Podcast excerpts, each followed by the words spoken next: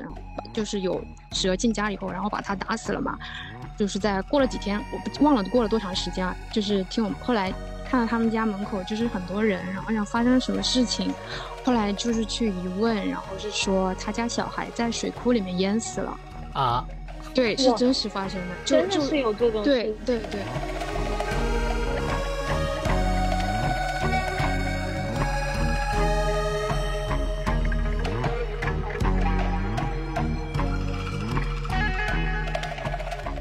或者是老人讲过，就是比如说你在半夜的时候听到一个声音，那个声音叫你的名字，就念一下那个名字。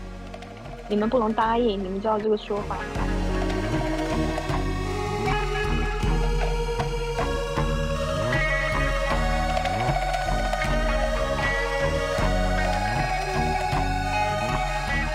对对对，然后就就喝酒壮胆儿，然后那个就听到那个。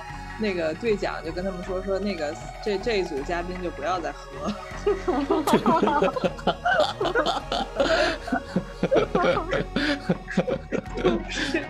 不，就在里面边抽边喝，就给自己壮胆。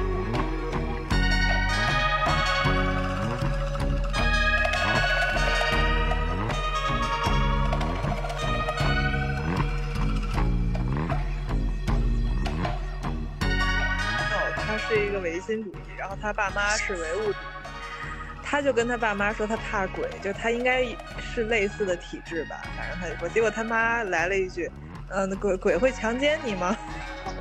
跟你这个差不多，对，被鬼压床也有色鬼。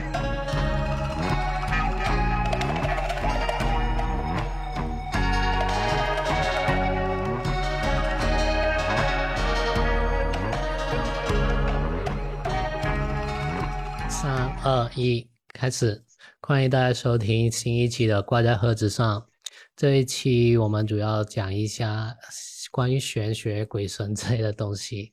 嗯，这一期的嘉宾有阿蛋，Hello，有小熊，Hello，大家好，有阿豪，大家好，还有我们常驻的主持人周周，大家好。还有麦一刀老师，Hello，大家好，我是麦一刀。好的，大家在生活中会有嗯，往常或者经历过一些关于过去一些比较迷幻或者比较有嗯类似于迷信的东西吗？或者灵异的东西？对，要不 小虫先来一个。大家都很期待，大家大家都大家都是藏着掖着是吧？不是，是我我我我们是没有。听说你 啊，你们没有？我我是没有。那我那我想先问一下，你们就是是唯心主义还是唯物主义？就是这个层灵异层面的唯心还是唯物？呃，我我自己走运的时候是唯物，倒霉的时候是唯心。呃，懂了。懂了，就 是就是心里寄托一下这种，差不多。嗯，嗯，就是我讲一下吧，就是你们有没有就想问一下大家，你们有没有过鬼压床的这个体验？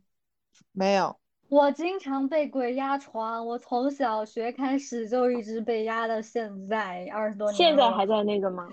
对我有的时候睡午觉，只要就是晚上没睡好睡午觉，我就会被压。那个。嗯，现在还在被压呀？我现在还在被压。然后我有一个特别印象的鬼压床的经历是，应该是在我十几岁的时候，我在我那个时候在我妹妹家睡觉，也是白天睡的。然后我就梦到我手上的肉，它在跳，它自己在跳动，跳着跳着，然后就有一群外星人开着飞碟坐到了我妹妹家里面，在我面前，然后有一个人就下来要把我接走。就很离谱，那个时候我就觉得这什么东西。然后每次鬼压床的时候，我我就在想，就鬼压床过的人应该都有这种感受和经历，就是你被压的时候的第一感受，你就是要赶快挣扎着醒过来。如果你不挣扎醒过来的话，你可能就会感觉你下一秒会被吞噬，不知道会走向哪里，就那种感觉很恐惧。嗯，是是，我有这个体会，就是很强烈的那种。对。像鬼压床这种理论，好像是因为你的意识是清醒了，但是你的身体可能还没反应过来，所以会产生这种嗯动不了、动弹不了的状态。嗯，就是特别是像午睡的时候的话，他做的梦做的梦就更离奇一点，就是然后你的身体会更难受一点，就感觉特别的沉重的那种。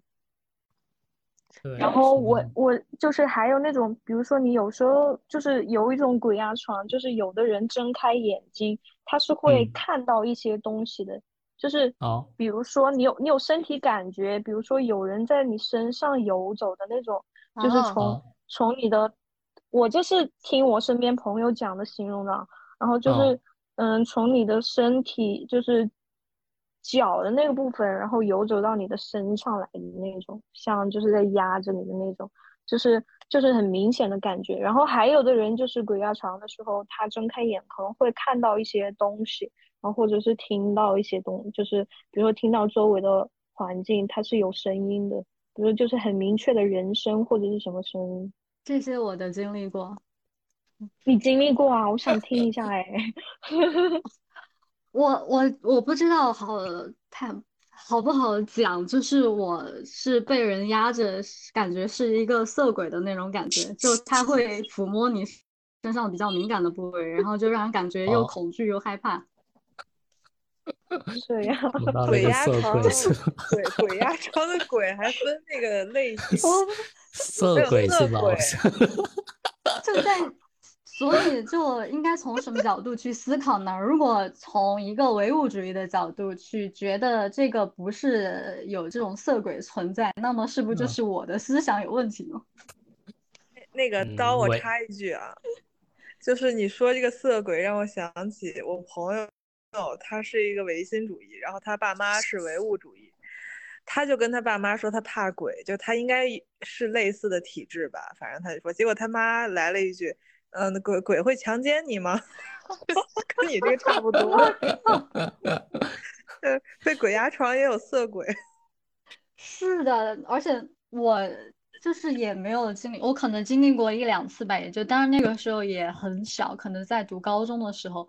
但是我觉得这个可能作为一个呃不太违心的人来说，我觉得这可能也是一种生理和心理上的一一些反应。嗯，会不会抽筋了呀？长个儿呢？嗯，你对我说长个。哦，对，对不起，sorry，闭麦。不知道，反正不是小熊说这个，我都没想起来。就是真的，我是常年受这个鬼压床经历困扰，只是现在长大了之后就不太去再在意这个事情了。就他来的，因为他已经习惯了在你的生活里。对。你你你已经知道。他是会恢复的，自然恢复的，所以可能不太在意。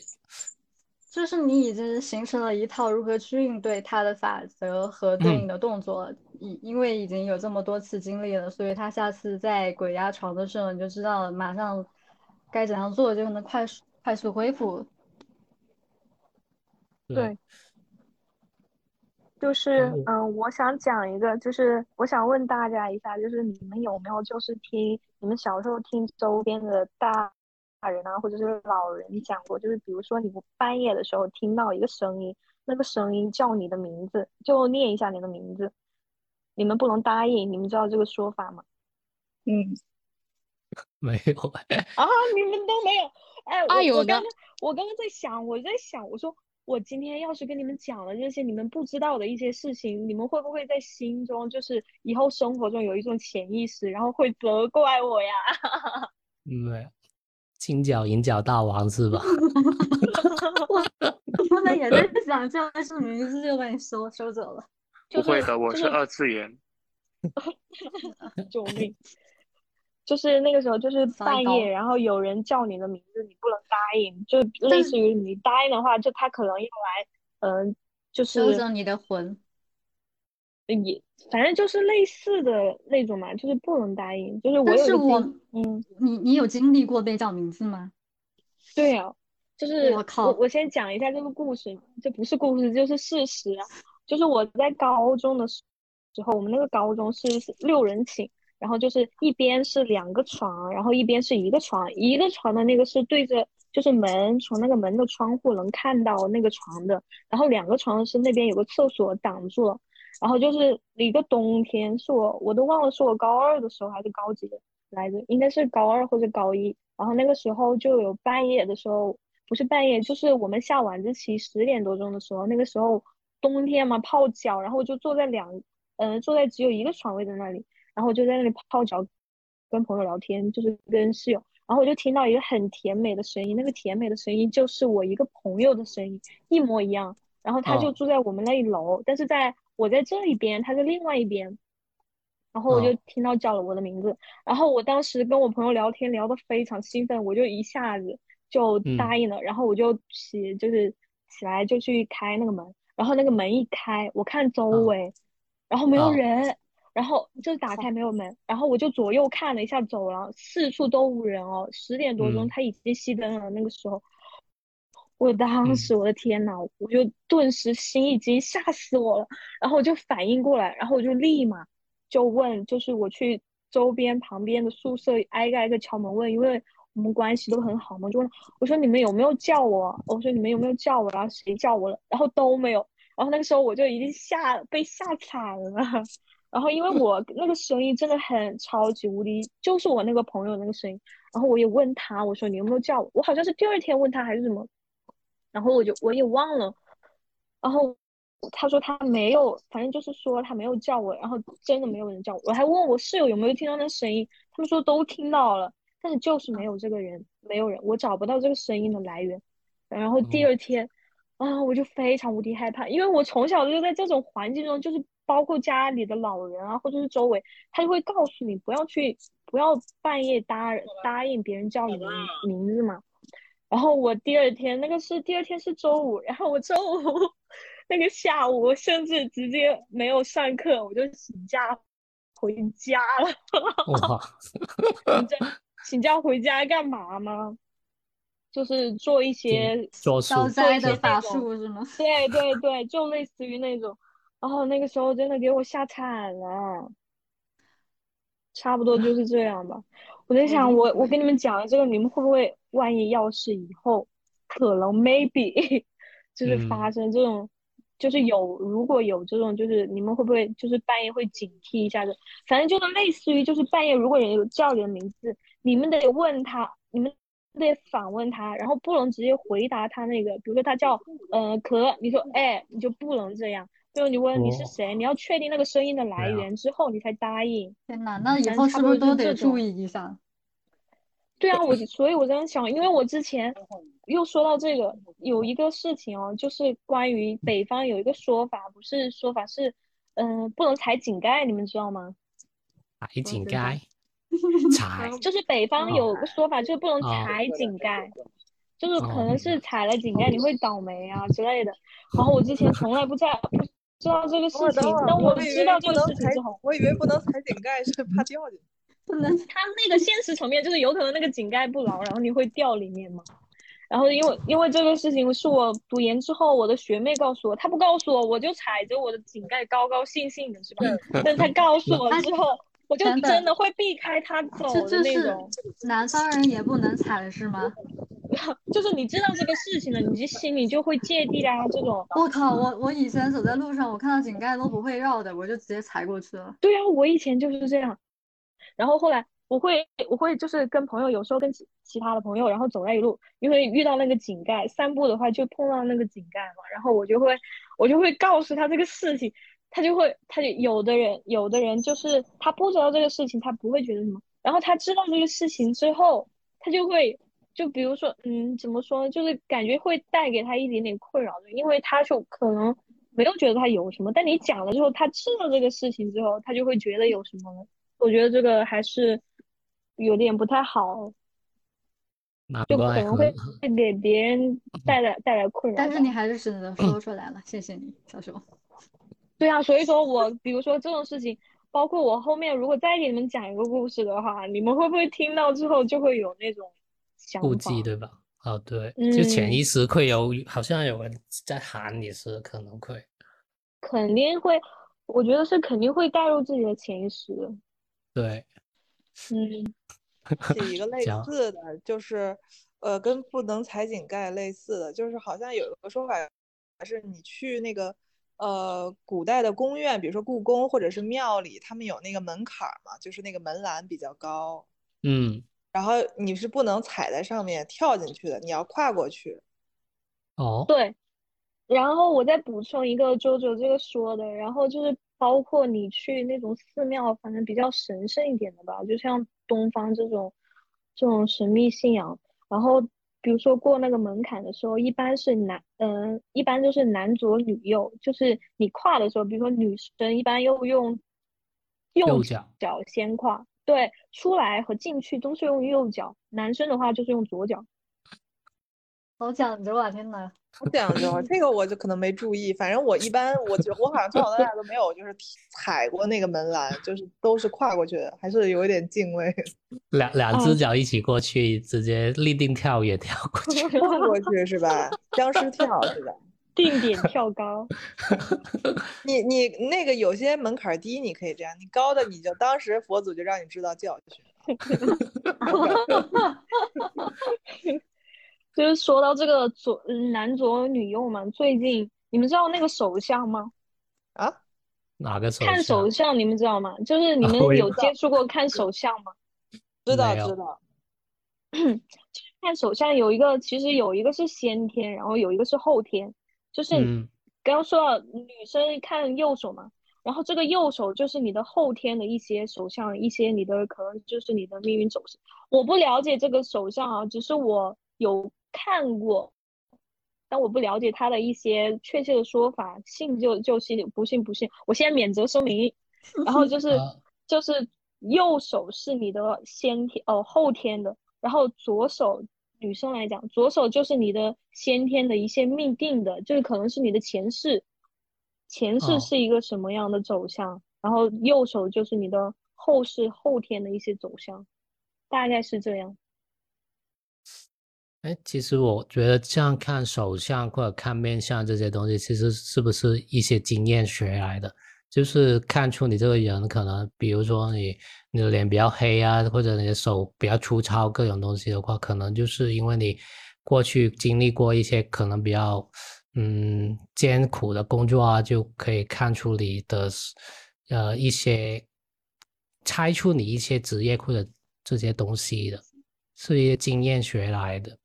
我我今天我之前听一个播客，他们说的是，就是他们也是比较唯物嘛。他们说，嗯，其实很多这种江湖骗子，他们用的方方法就是叫模糊描述、定点联想，就是他就像你刚才说的，给你描述一个大概的走向，然后让这个当事人自己去联想，然后当事人就会说啊，你算的好准，或者是怎么样。其实他给的就是一个很泛泛的。范围，比如说你黑，你这个手上茧比较多，那你肯定就是啊，有有一些比较操劳的这个工作嘛，对，差不多是这样。但是也有一些分析的说，其实嗯，就说分析那种东北算命的还挺神的，我觉得跳大绳什么的。小熊还有别的故事可以分享吗？有有一个，那是我小时候发生的事情。嗯，就是在我很小，嗯，也没有多小，我忘了，可能几岁吧。那个时候也不是很懂事吧。嗯，就是你们知道那个，我怎么老讲一些感觉大家都没有涉猎过的东西？那不更好吗？就是你们知道那种双头角角蛇吗？就是它是绞在一起的那种蛇，不是双头吧？反正就是两条蛇绞在一起。嗯，你没有听过这种说法？看过，看过。看到它有什么寓意吗？就是如果你看到他们俩这就是两条蛇搅在一起的话，就是，嗯，我们老家那边小时候接触的是，好像就是看到这个是不吉利的，可能是一些很大的灾难，就是可能你会重重病啊，或者可能严重到可能会死亡之类的。哦。因为因为这个事情是我后面才知道的，就是那个时候我很小，那个时候在。老家嘛，那种它是，就是它是一个一个屋，然后它有后，就是屋后有那个水沟，然后楼就是挨着屋后面有一个池塘，就是我外外婆他们家的嘛，那个池塘是高于那个房屋的，然后我就在那个池塘边玩，然后那个时候我就看到那个，我就不知道为什么就正好转过去就看到了那个水沟那里有两条蛇，就很清晰的搅在一起在那里动，然后我就很惊讶，因为小时候小朋友对一些事情就很好奇嘛，然后就会就就对他就是看到就我说哇这里有两条蛇搅在一起，然后我是用重庆话讲的，然后我就喊。旁边的小伙伴比我小的弟弟妹妹，我说快来看，然后这个，然后他们回去看了，然后那个就看完之后就当一个热闹看完，然后是过了很久之后，我才知道是别人告诉我，他说我那个时候看的那两条蛇，嗯，就是不就是是不吉利的，然后然后他说当时我找别人一看之后，那两个小朋友回去就被他奶奶打了，啊，我因为。因为然后奶奶打架是这是他的不吉利事件，就被他打了。然后我说为什么要打他们？他就说他说你当时看的那个蛇，他说是就是不能看到。如果你当时看到，必须得解下裤腰带哦，必须要让呃必须找一个东西解下那个裤腰带来破这个东西。然后当时我不是正或者是让别人来看，我当时不就正好让另外两个小朋友来看了。那两个小朋友又就回去把这件稀奇对于他们来讲，对我们来讲稀奇的事情告诉了他奶奶。他奶奶当时就立马了解下他的裤腰带，挂在了旁边的一棵杏树上，还是李子树上。然后那个树后来就死掉了，没过多久就死掉了。那个树就明显的，我知道这个事情，我就去看那个树，明显的就是枯萎了的那种。好玄学呀！哎，就是啊，没事，你继续。反正我讲完了，你说呱呱。哦，就是因为说到蛇嘛，就是我也想到了我小时候就经历过一个故事。因为蛇这个东西，啊，不是蛇这种生物，在我感觉不管是在东方还是西方的文化，都是会有一些比较明确的象征。对，而且它跟水之间的关联其实是比较就是密切的嘛。然后我小时候有这样一个故事，也不是故事啊，就真实发生的。因为是这样，就是之前我住的那种地方是相当于是一楼。哦，像现在的商品房一样，然后我不知道你们就是家里有没有这样的说法，就是进家的蛇是不能打的。嗯，对，我知道，就是对，不能赶走。然后是这样的，就是我听我妈说，就是当时边上一个邻居，然后可能不知道这个东西，不知道这样一个故事，是就是有蛇进家以后，然后把它打死了嘛。就是在过了几天，我不忘了过了多长时间啊，就是听我后来。看到他们家门口就是很多人，然后想发生了什么事情，后来就是去一问，然后是说他家小孩在水库里面淹死了啊，对，是真实发生的，真的是有这种对对对对，就真的是，嗯，你不说你就不敢相信，但是它确实确实就会发生。大概多久时候发生的呀？嗯，没有没有过很长的时间，我如果我一记没有记错的话，但是具体这个时间。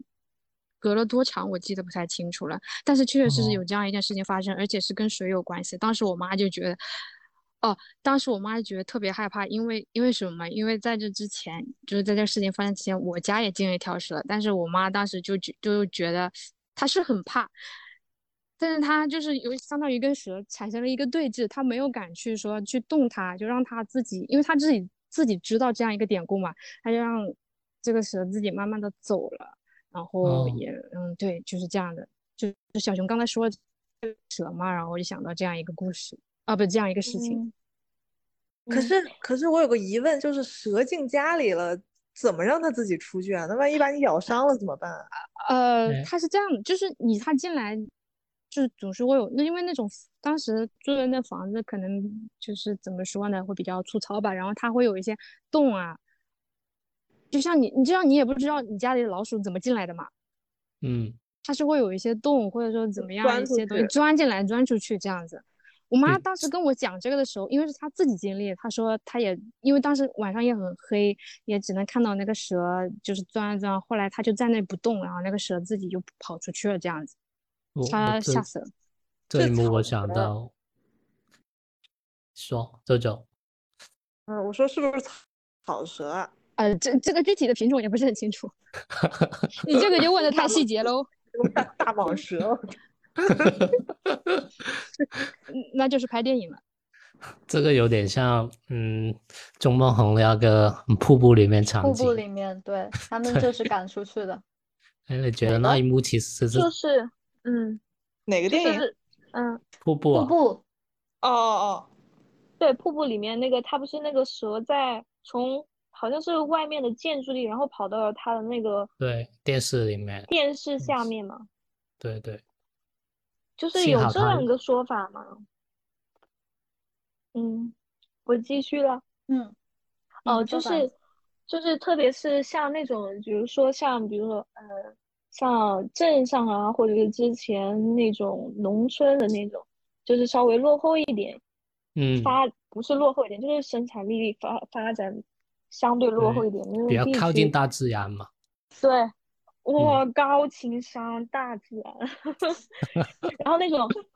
就特别像，就是有人死之后那种头七，就是那个头七可能有，可能在那个头七的时候，你的家里会来一些动物啊，包括蛇啊之类的，就是可能那里一些说法，就是可能就是你的那个去掉去世的那个人的一个灵魂，做嗯，他的灵魂寄托在这种动物身上，回来观望一下嘛，这种。对，其实我还是蛮相信这些。对对对，我也是吧，反正敬畏嘛，然后特别是我。刚刚就是我之前不是看了那个炎症嘛，就是那本书易小河的那本书，它里面第一个第一个故事就是那个陈婆婆的故事。那个陈婆婆九十多岁了吧，然后就是它里面有一段描写的，就是他年轻的时候，那个时候他他现在九十多，就是他年轻的时候就已经很可能是四十几四十年代，反正就是那个时候嘛。然后就是他那个时候在家里的时候，经济过得不是很好。然后他的床是有那种蚊帐的。然后就是有一天，他早上醒来的时候，就突然从那个蚊帐上面掉下一条蛇。但因为她是一个经历过苦难的女人，然后那条蛇来了之后，她就说让那条蛇出她的家，就是滚出她家，不要碰她，就是不要干扰她的生活，类似的这个意思啊，我已经不记得原话了。然后从那之后，就是那个作者描写的时候，从那之后，陈婆婆的一生没有经历过任何比较玄学或者是，就是比较奇异的事情呢。就是可能一方面是在描写她平平无奇的一生，然后也是在描写就是没有再遇到过类似比较古怪的事情了。就相当于就是还有一个说法就是。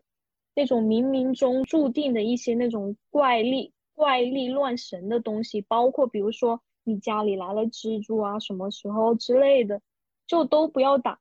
就是，比如说蜘蛛、蟑螂和和老鼠这种这种不好评判嘛。这种说，比如说就是来了一个你家里是不会常见，就很基本上不会见到的那种动物的时候，就是有的人。会觉得它是一个，就是可能就是那种灵魂来，就是你不要去打它之类，然后或者是反正打吗？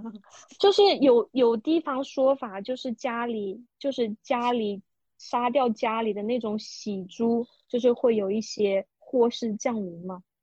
喜猪，一种蜘蛛，一种形，一种蜘蛛，对对对。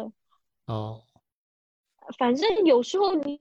你这种事情，我不知道呱呱明不明白我的说法，就是可能这种事，包括这种玄学啊这种事情，你接触多了还是怎么，你就会觉得，就是比如说一个动物啊，或者一个小东西，你是觉得它有生命力的，就是这种生命，你就不能去，就是你不能去以你你作为一个人，作为一种就是他们世界上，作为他们世界上那种外界的神，就是来就是。决定他的生命，这种就是尽量让他不再危危害到你的生命的时候，就不要去牵连到他们的生命。嗯，对，大概是这种说法。对对对，我我很同意你这你的说法，就是就是他们可能会在某一时刻会显应，只是不是当下，所以我也会。就比如说我家进了蜘蛛，我也会像你说的那样，就是不管是多大还是多小的，就是慢慢的引导它，就是出去，就至少不是用自己的手把它打死或者怎么样。就，嗯，我觉得这个有一点那种可能会有一点那种慈悲心理的意意识在里面。嗯，怎么引导他出去？就拿扫帚吗？啊，对，或者就是比如说你拿一张有一个蜘蛛在那里，你就拿一张纸，嗯，对你，拿一张卫生纸把它弄到阳台，让它走掉的那种。不敢触哦摸，根本都。有可能，比如说我像唐僧一样，我想救一只蚂蚁，拿一餐巾纸把它裹住，结果它死了，我手劲儿太大了，这怎么办？那你就是他的是，那那我想问一下小熊，那蚊子要不要打死呢？还是引导它出去？我就 猜到你会问这个啊，我就猜到有一个这个问题。这个就要我觉得就要看自己一些判断嘛，就是我你的一些临时的应急的反应，其实就是你如果做了这个事情，你就要去认定它，你懂吗？就是你嗯要决定这件事嗯情，你的应激，首先你的应激反应就是你的做事的一个标准嘛。嗯，对，然后还有就是，如果你做了这个事情，你就不要再去去怀疑自己了，问心无愧。你心里会好受一点。对，就是可能听了听嗯了，就是可能听了小熊说这些比较玄幻的，看到那些动物的时候，可能知道会有后果的话，可能以后的话也会对他们有 一些呃自己的一些嗯尊敬或者其他的一些态度吧，会转变，不会就一看到马上打死的那种吧。真的是，你就会想，真的他们都是生命，嗯只是你是作为一个人，可能你的力量强于他们。还还有吗？还有别的故事吗？嗯，让呱呱先讲先讲吧，我应该没有了。这是发生在我身上的事情吗？嗯，其有是有，但是我其实心心里会比较纠结，我怕我怕说出来，就是我非常相信这种东西，就是我怕说出来会不会有一些怎么说呢，就是对你不好的影响吗？你 对，那我就说一，因为是这样的，哦，那我就说一个就是比较不痛不痒的吧，嗯呃，不知道大家就是住在一个新的房子的时候，比如说你去新租一个房间，呃，我不想听了，我不想听了，我怕。反应这么激烈，啊，没有，不是不痛不痒的吗？不是不是，这是一个怎么因说呢？提供一个新的思嗯路，就是一个算是一个帮助帖，一个新的思路。嗯，风就水问题。是是这样的，嗯，对对对对，因为我现在住的这个地方，我新搬过来没多久嘛，可能我我我不知道是我有这方面的，嗯，怎么说呢？还是说我就是脑袋想太多？我其实刚住在这里的时候，前几个前几个礼拜真的一个晚上都睡不好，然后会一直要么睡不着，要么就是中途会醒来这样子。然后直嗯到有一天，我突然突然就哇，就是开始变成那种猪瘾就犯了，然后一直就睡得很好。我就第二天就是呃第二次呃不对，就是后来我就第一天晚上是这样，第二天也睡得非常好，然后就我就无意中发现我在阳台放了一把黑色的剪刀，就是我不知道大家就是有没有就哦家人会说过这个剪剪刀会有一些懂你比较的意思正邪的一个这样一个作用哦在在里面，所以我现在就一直没有动那个位置了。呃，就是提供给大家提供一个思路，就是如果你们睡不好的话，是不是可以试一下这样的方法？就可呃也也可能因因人而异吧，但是我觉得嗯还是蛮悬的。嗯，是有这种说法。这个也挺对还可以防身。对对对，像我身后真的有一把黑色的剪刀，你身后你放在自己，你剪刀对着自己的吗？是要对着大门放吗？这个？啊不是，我是放在窗台上。哦，明白。哦，就是我小时候会好奇，因为那个时候小时候就是也没有这种城市化比较厉害嘛。那个时候，那个时候好像家家大门前那个镜门上都会有一辆镜子，就是一个一个镜子对着外面，而且它是在正中间的位置。那个是什么啊？就好像是什么反弹，就是让那些妖魔鬼怪不要进来这样子，对就是我反弹。哦，我小时候住的比较那种平层的，也是一楼会放个很大的镜子，什么金玉满堂，上面写了几个红字，然后对着门口这样。我其实也不知道什么意思，但是我就知道，觉得为什么挂在在在这里挂个镜子之类的，可能是当时一些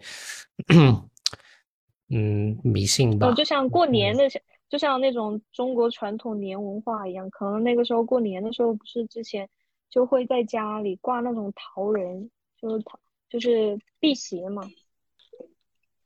嗯，桃木就是它之前也是叫桃仁。我有一个问题，我刚刚想到了，就是如果说蜘蛛和蚂蚁这些小动物来说，也是一种我们应该去尊重它的生命，那那种鬼怪什么牛鬼神蛇的，是不是也是我们可以去平等对待的一种生命体呢？呃，我觉得是可以的，因为我。我的理解就是，他们有应该有很大一部分，也并也可能只是不小心就显现在你的眼前，或者怎么样，他也没有什么恶意，对吧？就是他如果没有怀抱恶意的话，我们也不需要去，嗯，对我赞同这个说法。如果就是这些鬼神存在的话，其实我觉得。可能是跟我们个人也没有什么区别，也是一些客观的存在的一些颗粒，只是我们看不到。的 颗粒，量子力学，异度空间。就是我讲一个吧，我再讲一个事情，包括刚刚瓜说的闲话，这是我昨天我朋友跟我讲的素材之一。这个没有那么，这个没有那么吓人，就是就是。可能我有可能忘忘掉了具体具体的到底是什么，但是故事是就是他们那个有一个人，那个时候他是在寝室大学，然后是上下铺的那种。有一天晚上，他他那个人是上铺，然后他朋他同学在下铺，他的手机放在下铺充电。那个时候，然后晚上的时候，他又不知道怎么莫名其妙的就醒来了。然后醒来的时候，他听到声，听到了手机的声音响了。然后他就，他就 歪头，就是下头下去看他下部。打个括号，我觉得这个行为是很恐怖的，就是会去可能会看到一些不可描述的画面，我我是不会去看的那种啊。然后括号结束，然后就是他就看到了那个手机响了，然后那个手机在那个拨号界面，然后拨出了一段，拨出了一个手机号码，然后打过去了，完全是手机自己的操作哦，就是没有人。就手机自己操作，然后打过去了，然后那个电话打过去之后还响了，然后没有人接，然后后来他就他就又睡了嘛，然后第二天他就告诉他的室友这个事情，然后他他室友说你会不会是那种做梦啊，或者是梦游啊，就是梦和现实混离的那种，嗯，对，分不清嘛，然后结果他们就来看那个通话记录，那个通话记录有那个电话。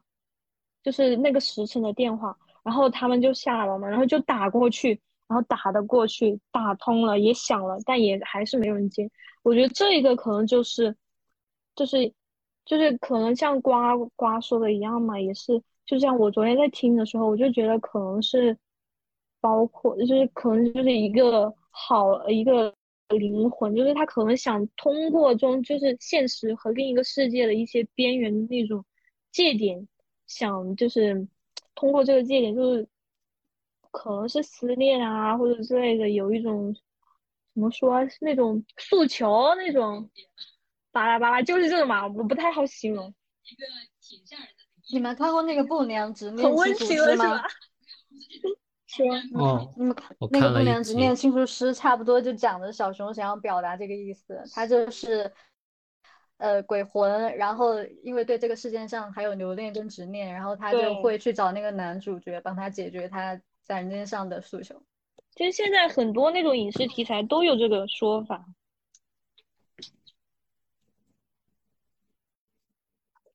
就是一定要把这件事完成了，才能安心的回到啊天堂，对吧？天堂，嗯，西西式归宿。嗯，哎，其实我小学的时候、中学就是很流行那种百变小樱的塔罗牌之类的，然后就然后摆个十，就是抽几张卡，然后摆个十字之类的，嗯，然后就呃，因为我那时候想测自己考试这次考试考的怎么样嘛，然后有一张牌，它就是一个解决的办法嘛，就是说，如果你在试卷如果遇到不不会的题的话，你把在试卷上写个问号，之后你就会迎刃而解。然后那时候我考英语考试，然后真的很多题不会，就是可能三四题我不会吧，然后我就按照那牌上面说的，就写个问号在上面，每个括号里面都写个问号，然后过了大概十几分钟。突然间就是那种，就是因为英语这种东西，可能就更多的是背背的东西嘛。突然间就脑海中就有相关的单词出来了，就觉得有时候比较神奇。而且是看当时看到这试卷的话，其实当时是也是全对了的，就是当时就觉得这比较假的，对，嗯，那我我明天在。是，明天在办公文档上也写个问号。那那为什么高考的时候这个方法不管用？因为高考中那那副牌已经不见了呀。哎，不是那个，可你刚才说的这个说了这么一段话，我脑子里想了三个为什么要写问号。第一个就是你质疑老师这题出错了，你写问号在旁边。第二，二就是你看到那问号，然后全他妈选 C 了，写对。第三就是你忽然想起一傻逼单词，结果还想对。不是填空题来填单词，所以就不太懂。当时 Apple 是吧？就特别简单的那种。和说到这个，我想起来，我小的时候也遇到一个特别奇葩的事情，我至今都无解哈。就是我小时候那个时候应该是初中，然后我有一天在家里。里面一个人在家里面听到外面有人敲门，我就打开门，但是没有人。但是他那个我那个门上就插了一封录取通知书嘛，我就很奇葩很奇怪，然后我就拆开它来看，那个录取通知书不是我自己的，他的名字是写的一个我不认识的人，但他的姓氏是跟我一样的，然后那个人的名字也比较特殊嘛，然后我就记住了，记住了之后，我那那个时候我还喜欢玩那个贴吧。喜欢玩那个 D 八还是什么，还李一八什么的。然后我当时还在上面发了一个帖子，说叉叉叉叉，你的录取通知书落在我家里了，快来取。就是模仿那个什么，你妈叫你回家吃饭那种文式。当然发出去没有人屌我们。后来我就把这个事情忘了。然后就过了一年还是两年，我升高中了。升了高中之后，我发现我班上有一个同学跟我当时收到的那封录取通知书的名字是一模一样的。哦。就非常神奇和不解，然后那个录取通知书，我记得好像是一个什么什么职业学校的录取通知书，但是那个时候我同学跟我是同龄嘛，才高中，就很神奇。但是他那个名字其实很特别，有一个很特别的字，所以我觉得就，嗯，现在想起来还有点细思极恐。所以是他的吗？是他但是就。就应该不是我跟他不熟，就我从呃入学到毕业都没跟他说过两句话嘛。他是属于那种比较混混的学生，然后我说那种好学生，我就没什么交集。但是，但是我每次我那个时候每次想到他，看到他名字，我就会想到那个事情。然后我这个现在已经毕业很久了嘛，我已经很久没想想过这件事情了。但是真的再想起来，还是觉得好神奇啊！但是天哪，你这个。嗯，如果他是一个比较混混的，那上职业中学岂不是很正常？对啊，对，但是他那个年龄又不是应该收到那封录取通知书的年龄，那个职业中学应该是一个呃，应应该是一个大学大专的那种职职业学校。你知道你讲这个故事，我想起什么吗？你你说，就是那个基耶斯洛夫斯基的他那个电影啊，叫《两生花》的那个。哦哦哦，对对对，啊，很像，我觉得。像吗？就是有点像啊，我我已经记不清故事讲了什么，就是双面维罗妮卡，就是两个人，他们的长相包括他们的对啊名字好像都是一样的。你是说这个同学和我收到录取通知书的可能是两个人双？是两个，就是类似类似的这种感觉，这种 feel。而且我觉得特别离谱的还有一个点就是他的姓氏跟我的姓氏是一样的，只是名不一样。咦，现在想起来好可怕呀！我我一直都无解这这件事情。你你这么好奇，你没有想过去问一下这个班上同学？我怕问，我不知道。我小时候是一个特别内向的人，然后我跟他也没有什么交集。如果我跟他说一件事情，我都不知道怎么开口跟他说这件事情。再说我说了，他可能觉得我是一个神经病之类的。你那个东西还留着吗？就那个通知书？没有，那个应该没有了。我当时就好像留了一段时间，然后就不知道怎么处理，好像就把它扔了还是怎么的。哦，因为。那个通知书看起来也不是那种，我当时其实还想过是不是那种什么呃职业学校的广告手段呀，什么什么之类的。然后因为它看起来不是那种很很质量很好的纸嘛，然后后来我就没管了。然后直到我升了高中之后，发现我一个同学跟那个名字一样，可能是巧合吧，有可能。嗯，那个那个通知书的日期什么的都是正常的，是吗？我反正因为已经过去了十多年了吧，我记不太清楚细节了。反正当时收到的时候，看起来就是一封通知书的样子。呃，是有有个时空旅行者从未来大放到你的，把把他的录取通知放我家是吧？对，然后你从现实中跟那个人说，就是你未来肯定会考上这家职中的。我觉得是一段姻缘呢，但是就是碍于你的内内向。没有开。哎哎，就就说这个，我当时真的升了高中的时候，还真的想过这这什么 什么离奇的呃什么缘分设定吗？还是什么？但是也没有发生什么事情。但是碍于你的内向，你也没有用这个作为话头跟他搭讪。不是关关键他不好看啊！对不起对不起，如果这个同学听到的话，就当这个话没听到哈，对不起。如果这个同学能听到这一期播客的话，你能不能解释一下是不是你？他可能他就算听到了播客，他也不一定想得到是我呀。他又没有联系，跟我没联系，微信也没有这个人，他也不可能知道我在录这个播客。啊，OK。所以我把他的名字报出来。OK。相相信平台的算法，好吧？各种平台 会算到他头上的。笑了，我笑了。我当时，我其实前几天就是之前跟呃白菜一起回老家的时候，我还在火车上跟他讲了这个事情，然后他就说怎么如果还在联系的话，毕业考什么学校你都可以问一下他是读了哪所大学，就可以验证自己的猜想。不不不。对。等待着结果。哎，他他他去的哪个大学你知道吗？啊，这个男孩，我不知道呀，我不知道呀。如果知道了，如果是一一个学校或者相近的，跟我记忆中相近的学校，那真的就是很神奇，很神奇。那真的直接会把你吓到，可能会吓到我。OK。哎，我我之前可能初中的时候。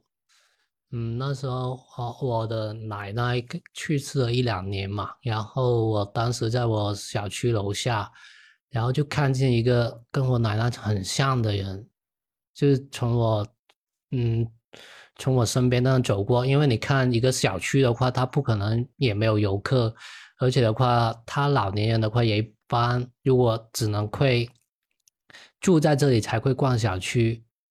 所以的话，那时候见到的话就感觉到很像，然后我只只见过一次，因为我觉得如果老人在这小区里面生活，呃，走动的话，而且他是一个人的，他肯定是在这个小区里面的居民嘛，他不可能，嗯，一个老年人在小区里走来走去，啊，就是陌生的小区里走来走去的嘛。但是我只见过一次，就觉得很奇怪。有打招呼吗？没有打招呼，就他他也没他也没看到我，就这样走过去，我我就看着他，他也没看我。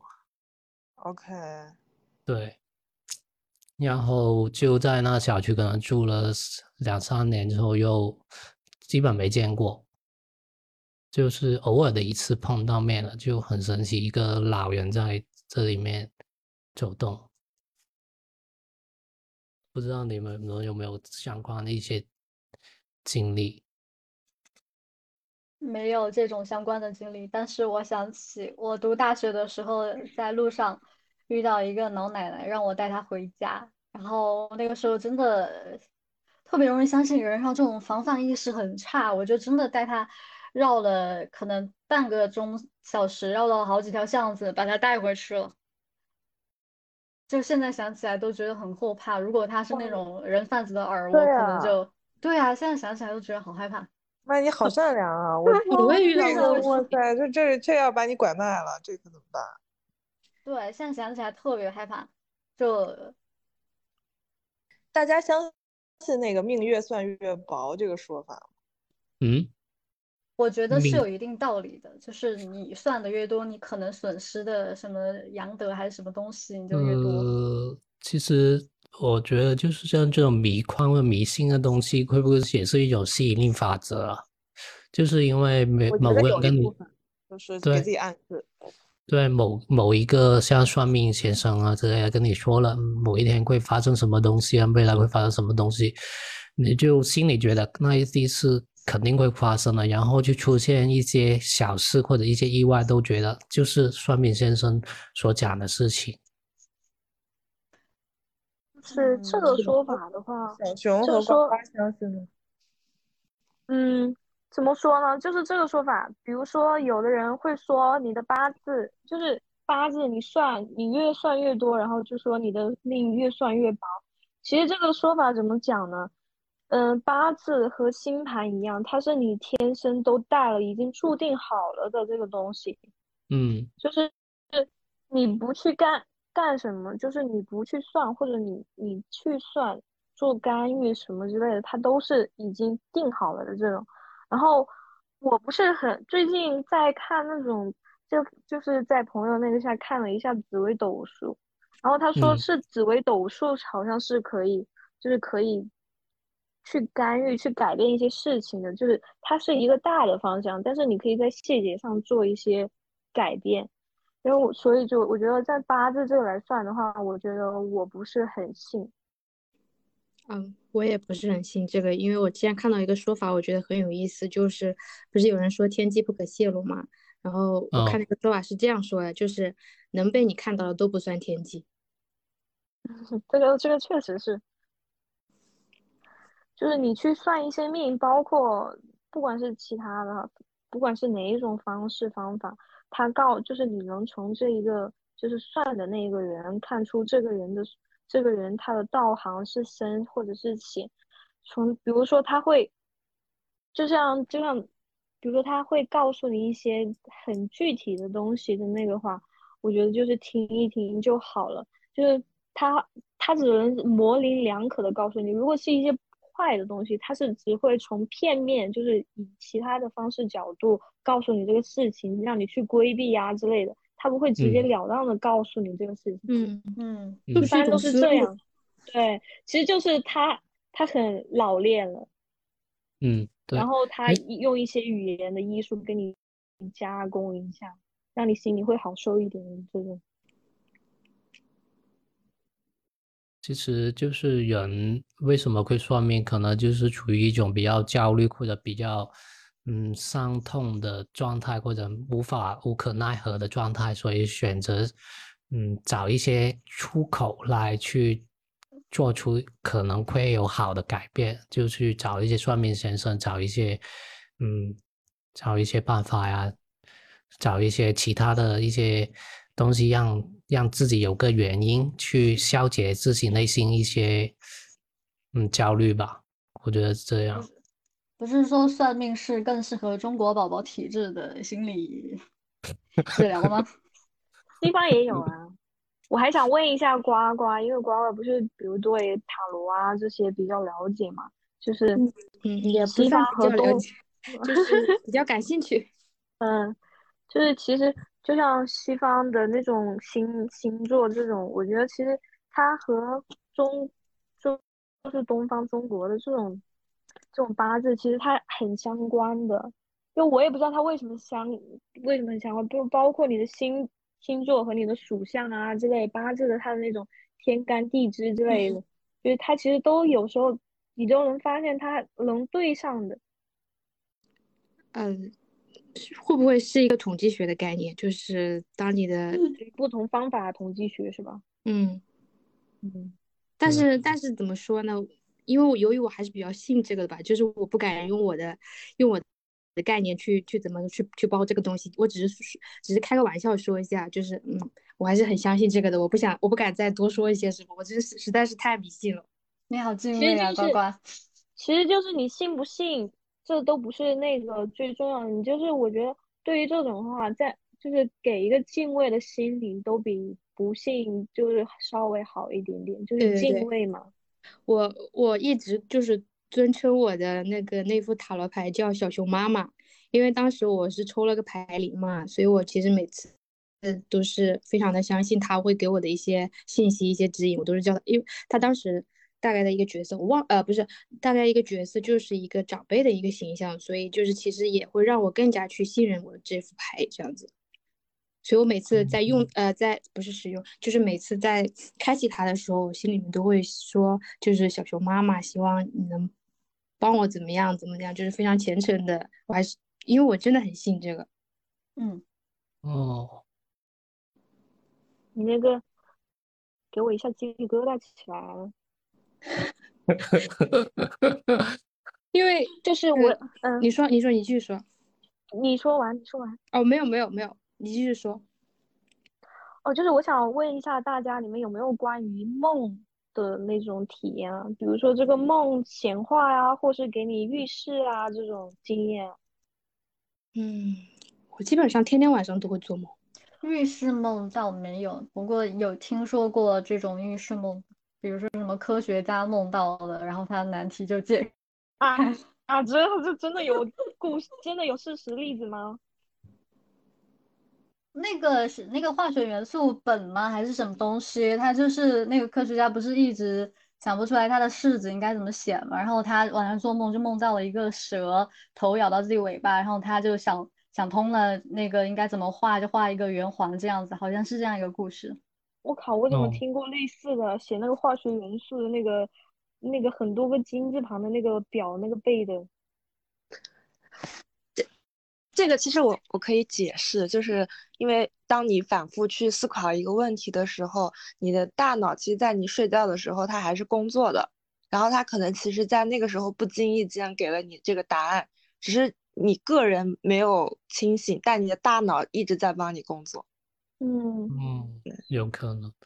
像很多那种电影创作者，像一些导演说他这部电影他怎么去创作出来的，就可能是某一天发了个梦，梦到的剧情，第二天早上一一大早就把它写出来了。嗯，我有一个梦，就是我觉得这个可以讲一下，就是，嗯，我前几年的一个冬天，那个时候已经放寒假了，然后半夜的时候我做了一个梦，那个梦。就是一个很噩梦的那种，就是我半夜五点钟惊醒，浑身冒冷汗、发热的那种梦啊。就是我梦到晚上的时候，我在一个地方，就是我在一个地方，就是以后我在一个第一个应该是我在一个超市里面，然后发现有人在跟踪我，就是我怎么甩他就甩不掉，然后我就躲进去了一个人群比较多的地方。我就拿那个公用电话，赶紧拿那个公用电话打电话打出去，想找朋友来呼，就是来救我之类的。但是我打，因为那我在打打电话的时候，那个人一直把我死盯着的那个感觉。然后我打电话打开，我打不出去。然后我发声，我说话，电话首先拨不出去。然后我讲话，就是讲了这个东西，但是我一点声音都没有发出来那种，就是浑身就已经很紧急的那种状态。然后我就自己自己吓醒了半夜，然后我只当那会我醒了之后五点多钟，我只当它是一个噩梦，然后就就过了，就是又继续睡了，我没有当它一回事。然后过了几天，我又做了一个别人跟踪我的梦，就是我在一个山上，我先爬，就是走在山上，我一个人，那个时候已经黄昏了，走到半山腰，就是看周围的环境是一栋一栋的那种，嗯，可能是那种烂尾楼，然后它的灯光是亮着，就是那种。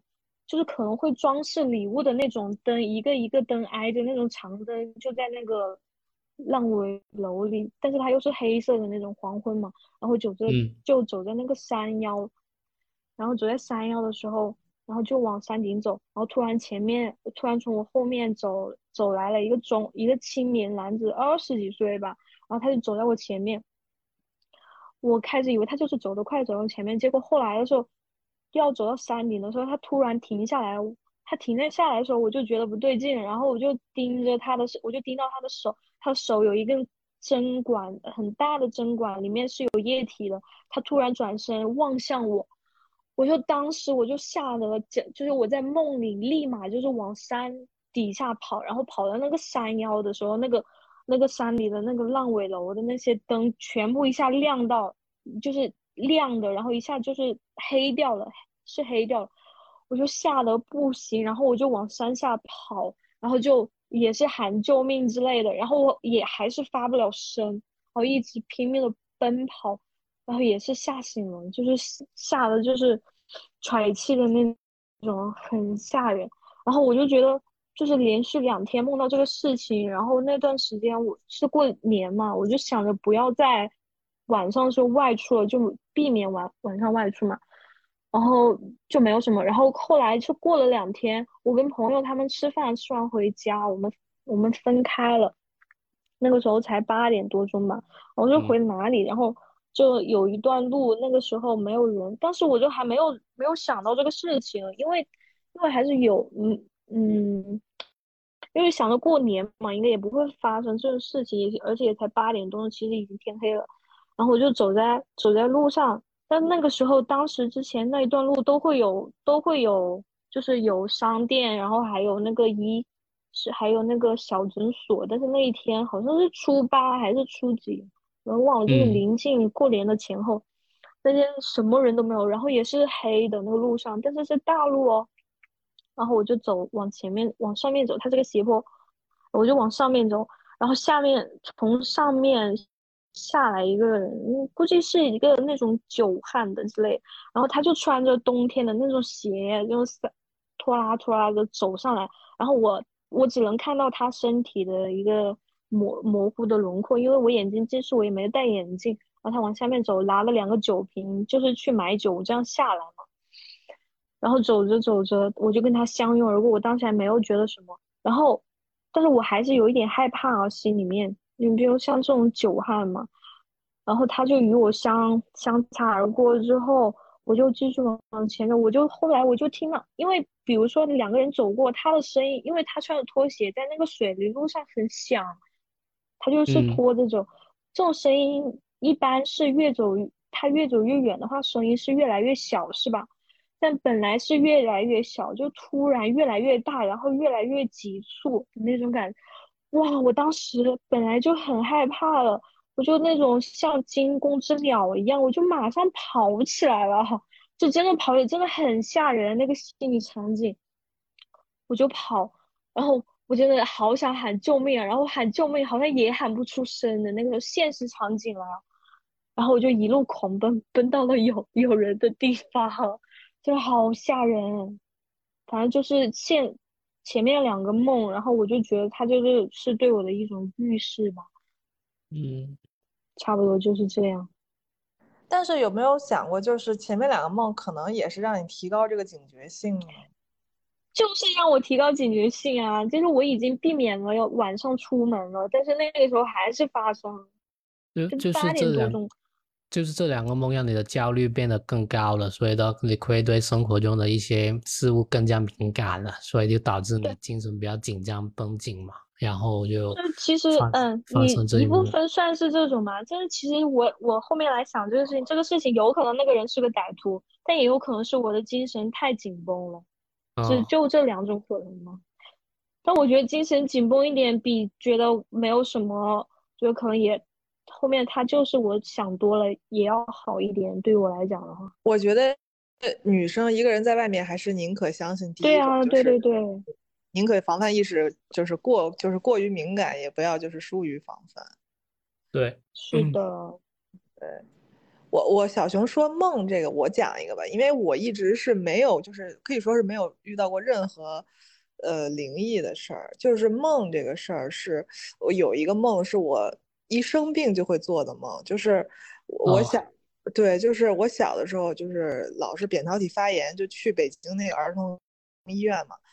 然后那个时候一发高烧，因为我平时梦也比较少，就比较大条的一个人，就是对这种事儿没有那么敏感嘛。然后一发烧，我就会做同样一个梦，就是我和我妈去那个儿童医院对面的那个商场逛商场，然后我妈在那结账的时候，就会有一个黑衣服的男的，穿一个大斗，就穿一个风衣，就这样一转，把那个风衣就是一扫，就把我扫进去了，把它就把我拐卖了，那意思。黑客帝国是类似的吧？反正我就记得那个人很高很大，然后他就是把我给拐走了。我小时候只要一发烧，我就做那个梦，然后就是，而且就是你你当时梦里是很窒息的感觉嘛，然后我只要一做这个梦，我就会哭醒，然后又发烧，就很难受。后来长大了，身体好了后后就再也没有做过这个梦了。直到直到两个月之前，我我得了新冠嘛，然后那个时候也是我成年以后第一次，就是小的时候小孩经常会发烧到三十九度八、三十九度五左右嘛，但成人就很少会这样。然后前段时间我得新冠，发烧到四十度，然后这个梦又来找我，然后就是我一个人在家发烧，然后我就又做这个梦，就是，呃，这个人又把我掳走了，我就知道。但那个时候就，但长大了的反应就是做这个梦醒来，不是就是哭害怕，就是意识到说啊，我烧的真的很高了，我要找人去物理降温。所以这个是我唯一一个就是我感觉比较神奇的，就是你一旦发烧到一个很不好的状态，就会做同样一个梦。我我好像有类似的经历，但是我那个就是没有到现在，而且不是高烧，就是中考的时候，那个时候不是要跑八百米嘛，然后对，然后每次跑完好像就是那个腹痛，然后回家都会那个发低烧，然后不知道为什么那段时间每个每次都是周五跑，然后周六周周天我妈就出差了，我妈就不在，然后我就一个人有时候在家里，然后我就梦到就是我。会有人过来，然后啊，刚有的时候是一个人，有的时候是一群人，然后还会就摸摸我的头，然后看我怎么还不退烧啊，什么什么，就是那种照顾我的那个状态。就是那段时间，反就一旦就中考去跑练八百米，然后就就会发烧，然后发烧就会做那个梦，就特别神奇，每次都那样。那，那是不是这个发烧跑八百米是一个你的梦魇？有可能 就是你，就是你一梦魇，就你都又要跑八百米了，做这恐怖的梦。不，我是已经发烧了，确实是发烧了，然后家里面没有人照顾我，然后就会出现那些人，他是有点类似于照顾我的那个状态。嗯，啊，或者说就是我自己在梦里面，我也是发烧了的，然后我还什么是翻翻到床下了，就摔摔下去，然后他们还有一群小人把我抬上床，这样子。我现在都记得，哦，像这种是不是因为生活中在这个情况下是希望得到别人照顾的状态，所以心理或精神上会对于这种需要会比较多，所以就发生在梦里面那种潜意识。但是我觉得比较有意思一个现象是，我长大了，就是过了很多年在做这个梦，就是生病的这个梦，你就会反反过来想，就是。我那个时候发烧就是睡觉嘛，我没有想自己很严重，得了新冠怎么样？但是你做完这个梦，就反过来想说，哦，我我真的病得很重了，就是 人有这么一个反 反反推理的逻辑，就是不是因为梦里害怕了，当然梦做的还是有那个也比较小的我被拐卖了，但是就是醒来以后觉得，哦，我要去吃药。你已经经历了很多年的马克思唯物主义教育。没有，像像周九这又是又是讽刺，又 不是讽刺。我我觉得这个是不是已经形成了一种大脑的机制？它就是形成了一种条件反射。你一旦梦到这个，一旦发生这个条件，它就会反射出来这样的一个梦境。也有可能，但是我们家人反倒是比较迷信的，迷迷信的，就是。呃，会有一些讲究啊什么的，但是我不知道，可能是因为从小在城市生活的缘故，你很多东西你没有办法去呃接触的比较多。我觉得，像周周这种，就是平常发烧都不用探热针的，我发个梦就知道。好冷啊！那你们有没有就是连续做做梦梦到同一个场景，但那个场景不是你在现实生活中？经历过的，但是你会在不同的梦里面都在那个地方。我刚才那个就算一个吧，因为我现实中也没有被拐卖啊。就是那个场景，就是它不是你现实生活中呃看到过的，或者是呃去生活，或者是去拜访过的地方，但是你就莫名其妙的梦到了那个那个地方，好像它是你脑海中构建出来的，但是你不不止一次梦到它，而且你下次梦到他的时候，他不管是场景啊，还是他里面跟你生一起生活的人物，他的人设呀，包括你们之前发生过的事情，都是连连得起来的。我觉得这种场景的话，可能更多是一定要眼睛看到过，例如一些肯定是一些电影中啊，或者其他东哦，西你你觉你产生出是觉得人的大脑不可能自己产生，对凭空产生一个画面内容是吧？好像是有研究这样做过，我想说一下，呃呃，嗯，你呃，说。当你讲完，哦，我我我觉得这个很神奇的一个点就是它会让我去思考梦是不是平行世界的一个入口，就是我通过梦进入到了平行宇宙，这个平行宇宙是我在我这个平行世界没有看到过，但是我通过梦我进入到了另外一个我存在的哦平行世界，所以我看嗯到了一些好像我以前没有经历过的人或者事哦情这样子。因为他们都是可以，我连续做到的这也不是连续做到，我前后梦到的这些场景，他们是可以连起来，但是我在我这边的世界，我是没有经历过的。嗯，我想说，是我一直都是这个认这个看法，就是我会做各种各样的，包括就是嗯现实主义啊，或者是玄幻主义科学啊这之类的，什么场景基本上都涵盖涵盖过的。我刚刚还想问，就是我我想问大家，就是你们做的梦的题材，一般是现实层面，还是比较嗯脱离超现实嘛那种？什么都有。对，我我也是这样。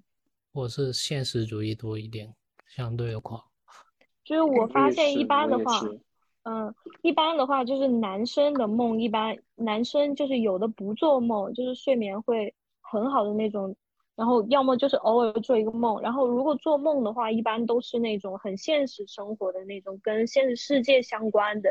然后女生的话，一般做梦的话就是比较光怪光怪什么陆离啊，光怪陆离。对不起，我是文盲，反正就是这种嘛。然后我之前梦的，真的我的梦我觉得太精彩了，就是有时候可能科幻电影都涉及不到的那一种。对对对，那你会记录你的梦吗？我有时候会记录，然后有时候不怎么记录，就是就是太他已经太超越，他我觉得他都是超科幻的那种，就是他有可能是，哦、有可能是那种吸血鬼和那种是那种宇宙片连在一起的那种多方类型相结合的那种片子。对，有时候像之前两三年前吧，我发了一个梦，就是一些 情感故事的梦，然后我就把它写出来一个小说，短篇小说我。可以有幸拜读一下吗？发到就是群里来，快来看，是，那那时候是我处于一种失差不多失恋的感感受的时候，对，就是情绪可能比较低落的时候发的一个梦，就是我有关于一些印象，我有印象。男女故事之类的。我也有印象，你那个失恋的时候，对，哦，不过我后来我刚刚很好玩的东西。我刚刚翻我的记事本，我有的时候会有一些很奇怪的梦，我会记下来。刚刚翻到一个一个从小练木偶戏的男主，我好像还后来还把这个梦改编成了一个网大网络大顶的那种大纲，但是没有写出来。对，就是很很神奇，就是他是一个那种很老派的木偶戏的那种训练师，然后后面还有什么直升机枪战呀，还有什么木偶里面藏诗的那种，我操，我写的还挺多的，就记得这个梦记了好几段。对，是做文学题材会把梦作为一种素材吗？盗梦空间，嗯，就是比如说你以你梦里面的故事为一个核心点，然后去散发，就是写一写一个故事吗？你是说就是以这个梦为素材，还是说你的故事开始于梦？就是梦是作为，嗯，差不多就是作为一个素材吧，然后再去编织，就是给它更扩充一下的那种。会呀，就是有时候我会尝试，就是有时候我会在梦里面梦到一些比较离奇的情节，我会单单个把这个情节拎出来，然后有的时候写东西的时候想到这个情节，或者我翻一下我的备忘录什么的，我就会把它安进去。对，嗯，那你觉得如果如果作为文学创作者来讲的话，他如果他是他的主要的灵感来源是来自于梦，那你觉得他的这个灵感会不会越来越枯竭？他做梦的素材会不会越来越少了？那种？我觉得作为一个文学创作者或者是一个故事的创作者来说，不可能只凭借于梦吧，有的还会去借鉴一下别的嗯 影视剧，嗯或者是别的 别的叙事类的题材的作品。嗯就没有一个一个创作者会傻到只凭靠自己的梦去创作东西。哎嗯哎，你你说的这个让我想到了一个事情，就是那个五十度灰，你们看过吗？没有，看过，我甚至还看过小说。那个小说的好像就我不知道是这个作者还是谁，好像就是一开始就是起始于他的一个梦，嗯然后他自己后来，当然他不能依赖这个梦啊进行文学创创作，那他后来就继续写下去了，就写成一个就是连载三部的黄文。嗯，我天呐，我为什么还会看这个小说？我好像记得是我在高中的时候，那个时候很火，然后同学发给我的。对不起，对不起，我说错了，不是五十度灰，是那个《暮光之城哦，哦，暮光那个之城。》，因为那个也有一些选，那个也有一些就是他们不是僵尸吗，吸血嗯鬼，吸血鬼，嗯，对，那个好像是他的一个梦。我可太爱吸血鬼题材了。但西方世界好像比较就是吸血鬼这个题材还是一个比较大的题材吧。对，就是嗯对，然后就跟就是你们会看恐怖片吗？那种？我哦，会会的，我我还挺喜欢看恐怖片的。真的啊？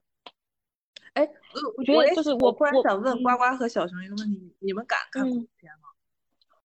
嗯，我刚刚就想说，就是我不会，就是自从我小时候，就是我周边的大孩子啊之类的，包括老人都会给你讲这相关的故事，然后我就在这种耳耳濡目染的情况下，就是就是就是会害怕这些，然后就是有就是很小的时候，大家一起围在看那个呃日本的那个贞子还是午夜凶铃，就是从那个井里里爬爬出来的那一部，嗯，午夜凶那一部，是我的，是我的童年阴影。看过那个之后，我再也不怎么看恐怖片，不是再也不怎么，就是我不会去看东亚的恐怖片，因为公东亚的恐怖片它都是那种那种灵异事件，什么阿飘之类的，我觉得嗯这种对于我来说我丝毫不能接受。但是如果是西方的，包括吸血鬼、狼人，或者是一些很就是那种女巫，女巫啊这种，我我就超感兴趣，可可能我就看嗯我本身就已经看了很多题材了，我觉得这方面对我来讲是完全没有关系的。嗯，东亚大妹，我我是觉得看恐怖片是一种很消耗人能量的一个行为，就是你不管看恐怖片、呃鬼片、悬疑片，就是那种对你心理刺激创伤非常大的片子，就是对你能量的一次撕裂，就会吸走你一部分的能量，然后你就哦。会通过很久嗯。才能恢复过来，然后这个嗯能量可能也是像把你身上的一部分阳气。比较啊阳光、阳气的一部分吸走，然后就可能也给你带来一些不太好的低气场的东西，我感觉啊，所以我也不太喜欢看。没有，嗯，我刚其才是不是说我很喜欢看嘛？但是我得补充一下，就是东亚的我也不太敢看，我只敢看美国那种 jump scare 的这种惊吓恐怖，对呀就那种对呀。东亚真的太吓人了，是东亚宝宝的恐怖片。对，因为我之前看了个台湾的还挺有名的恐怖片，就那个双瞳，嗯，我也不知道你看了讲什么的？那个我，哎，怎么说呢？讲的是，可你要不然说一下吧？我觉得那个实在太恐怖了，讲的是阴阳眼吧？是不是那对就是个有爱不死那个？对，是，我觉得那那个太吓人了。那美国有一部叫《第六感》，它也是讲阴阳眼的呀，那个就还好。你们看过第六感吗？就是那个小男孩儿，嗯那个小看男孩儿也能看到阿飘。对，但是，他哎，我刚突然我想到，我觉得我们看那种就是西方的恐怖片，我们是作为一个他的在在看他们的故事，我觉得这样一部分情况下是隔绝了一种代入感的。嗯嗯，对，就是像刚才麦一刀说到什么夕阳西这个点嘛，就是我觉得相比起恐怖片啊，就是如果去那种呃比较恐怖的那种密室逃脱这种活动的嗯话，我觉得更更更有这种吸氧气的感觉。你你们会怕吗？就是这些。会啊我，之前是不会怕的，我有一段时间特别爱玩这种去逛鬼屋呀，然后密室逃脱啊什么的，特别喜欢玩儿。后来就，然后就感觉有一段时间就特别不舒服。就二零年的时候我特别喜欢玩，然后最近我都不咋爱玩了，然后心里也开始抗拒这个东西，就很莫名其妙的。他们不是有很多那种密室都是有的那种噱头，就是说是真实发生事情吗？我就真的我不敢去那种。我的我的人生到现在好像只去过两次密室。我我我之前也挺喜欢玩的，但自从呱呱在群里发那个就是密室做法，还有什么很多密室，上海的那个灵宅是真的就是有灵异事件，我就再也不敢去玩了。省钱了。我嗯。之前就是在去，就是从来没有玩过之前，因为我刚才不是问到就是喜不喜欢看恐怖片嘛，就我以前就是如果有人跟我一起看的话，我觉得还是嗯我还是比较接受的，就我觉得我自己嗯心里应该是非常的强大，直到我真的去尝试一次玩这个密室逃脱，我就会觉得会比较真实，我没有想就是我一。在里面三分钟都没有待住，我就一直说我要走，我要走。我觉得这种临场感跟看电影是两个完全不同的级别。是但是但是那次呱呱发了那个就是密室就是不要去的时候，我还听了一些播客什么的，然后他们就说，其实密室很大一部分原因还有就是他在一些很不通风的地方，然后就是啊。人也是人也是特别杂，就是人的气场也有交汇在那儿，然后就是反正就是非常不好，就是那个地方就是阴气重，反正就是不要嗯。去。就是你没有发现一些密室逃脱的地方都是在一些比较空的办公大楼里面，嗯，对，对，就是选择这些，嗯，大部分可能二到三楼啊，二到七楼之类都没有人租租来做办公的，可能就八楼有一家密室逃脱这样，就比所较以租金比较就是我现在回想，就是我之前在北京玩了一个很有名的密室，就算北京密室，就是叫那个昆池岩，就是根嗯据那个电影改的嘛。那个地嗯方就是很恐怖，就是地下两层，然后很大，还有水，就是有水那种废弃水房的感觉。就是哦我我如果现在你让我去玩，我是再也不敢去玩的。就是我只现在觉得那个地方真的就是蛮阴森的。我靠，就是卓卓说这个，我想起我之前玩密室，之前有一个通关，我拿到的任务卡是躺进棺材，然后被输送到另外一个房间，我现在再也不敢躺进去了。是这样，很多密室都会设计这样的桥段，就是躺进棺材。有一些单人任务卡嘛。我之前我给大家讲一个，我朋友呃有有有一个帮朋友比较胡逼去玩这种，也是就是让三个人躺进棺材，结果他们太害怕了，他们就在那个密室里喝酒。我天呐，我是一个人单个人躺进去，然后到另外一个房间之后就没有人他在我身边。们那个也是一个人躺，因为不可能有双人 棺材，对啊，就是塞不进去嘛，因为太多人的话。对对对，然后就就喝酒壮胆儿，然后那个就听到那个那个队长就跟他们说说那个这这一组嘉宾就不要再喝，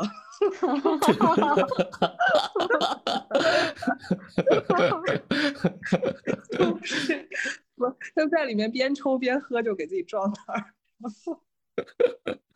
壮胆是吧？嗯，差不多了。们今天晚上敢睡觉吗？嗯，我说你们今天晚上还敢睡觉吗？我觉得还好吧，这一期大家聊的也不算太恐怖吧。嗯，我一会儿反正得看《亮剑》睡。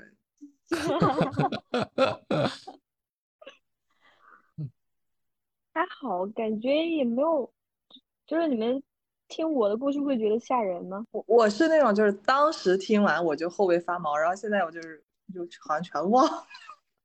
是的，是的，就感觉是那种别人的故事一样。哎，大家有没有觉得这种灵异的事情多发生于乡下，或者是这种比较偏僻的地方？还是你们也听说过一些都市恐怖故事？嗯，都是比较没有一个灯光或者没有啊，感觉都是恐怖故事比较现实主义，就是哪哪个男的把自己妻子杀了呀，然后谁谁谁情杀 把把尸体割了肠了这种都市恐怖。就是人才是不是不是都市恐怖故事，就是类似。呃，就在城市里发生的，比如说什么消失的公交车之类。哦，你这个消失公交车是不是听的那个那个啥啥啥电台？就不说那个电台名字哈，我好像也听到过。没有这个消失的公交车，呃，猫脸老太太，对对对，就是类似的吧，反正就是这种。还有什么重庆红衣小孩儿什么的？我靠！我天呐，我那个是从小听到现在。这个也有有把我吓到。嗯。要不要说一下这个？我想听一下。这个太有名了，你自己去搜就好了。自己搜可能会看到会害怕，你们说出来可能就没那么怕。我们说的只会让你更害怕。不过小熊刚才讲那几个，我觉得挺挺可怕的，尤其是那个从那个上铺探下脑袋这个，我觉得这种行为我也不会做。我也不会做呀，我觉得这个行为真的，就哎，如果你想他下铺的人要是醒了，他下铺的人也吓疯了。那这么就是就算下播那个手机没有声，就是就是你低下头一看，万一下就是下铺醒了，你俩对视，我就得就得给我吓一跳。对啊，这这这上铺的人就就可能就跌落床了，就反正是吧？家沉默了。怎么沉默了？主理人来想一个比较马克思主义的结尾吧。这不是这刚才那个刀讲那个自己那个送错那个录取通知的那一段。怎么了？应该我要是我剪的话，我应该会配那个柯南推理的时候的那种背景音乐 就是那种。哦，我小时候还遇到过一个事情，就是我我我的零花钱，我我上厕所的时候，我把它拿出来，就是三块钱还是多少钱，拿出来放在我家电视机的音响旁边。然后我上完厕所出来，它就不见了。我就觉得，而因为那个时候家里就没有人，我这件事情一直记到现在，我不知道为什么。我就无意，他把你零花钱没了，就是不翼而飞的钱财，是吧？对对对，就是那个我我现在我现在几乎每个月都会有这样恐怖的时刻，就是不是啊，就是你你东西不在了，然后过了很久，你怎么找就找不到，然后过了很久，它就出现在某一个地方。但是他应该也很有这种事情吧？啊，我我在我在小红书上刷到过很多这种事情。我刷到过一个是那个，嗯，女主人在家里面呃洗碗的时候，然后听到客厅有花瓶砸碎的声音，但是她跑出去看，然后发现那个花瓶完好无损的放在他们家餐桌上，没有任何事情。然后她就很犯着嘀咕，又回去洗碗，洗了碗出来之后，然后她就不小心把那个花瓶碰倒了，然后就摔碎了。预告这玄学，对预告。啊，这一期可能到这里就差不多可以结束了。然后的话，如果大家有相关一些，还要投稿是吗？有没有安抚一点的？有没有安抚一点的结尾？什么安抚？安安抚性的结尾。嗯，其实就像呱呱所说的嘛，他是要可能要可能这个世界上可能只是可能不知道过不过审，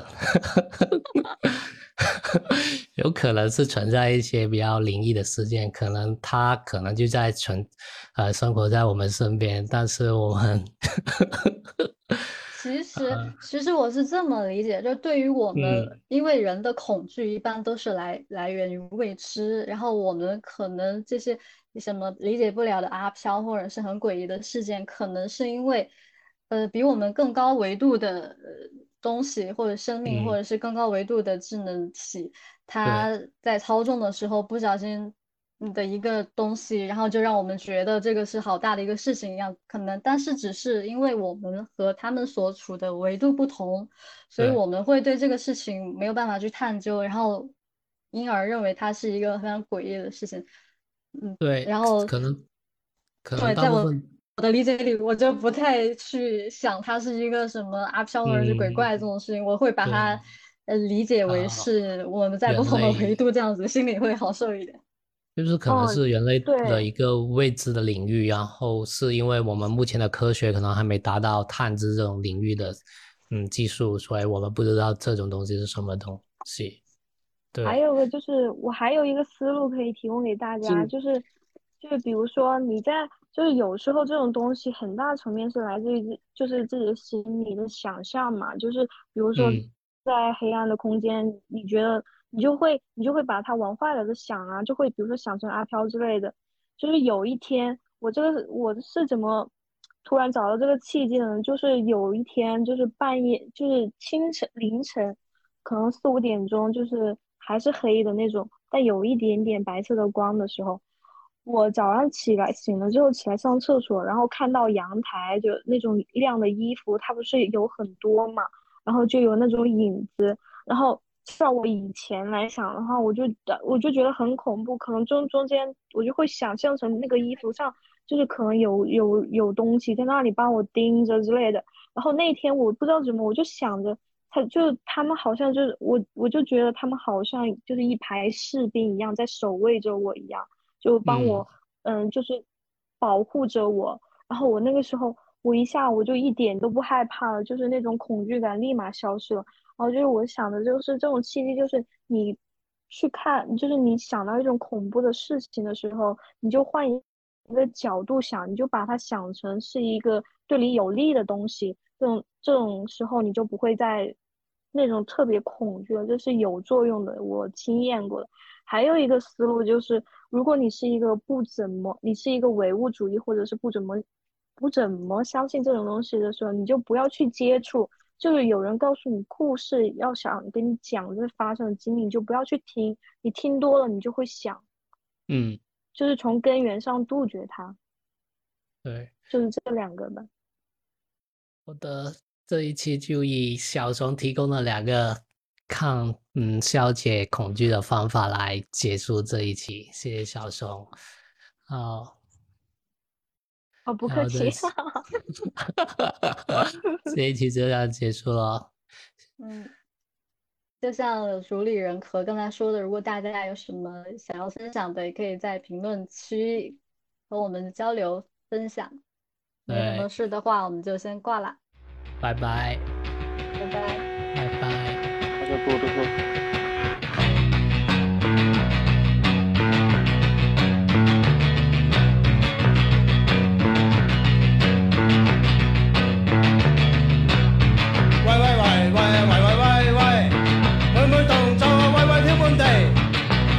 扮作啊，分分不羁。喂喂喂，短短短距离，有意喂喂又难以喂喂喂，抱歉喂喂没可以喂喂喂，偷偷后世再转角翻起。喂喂喂喂喂喂。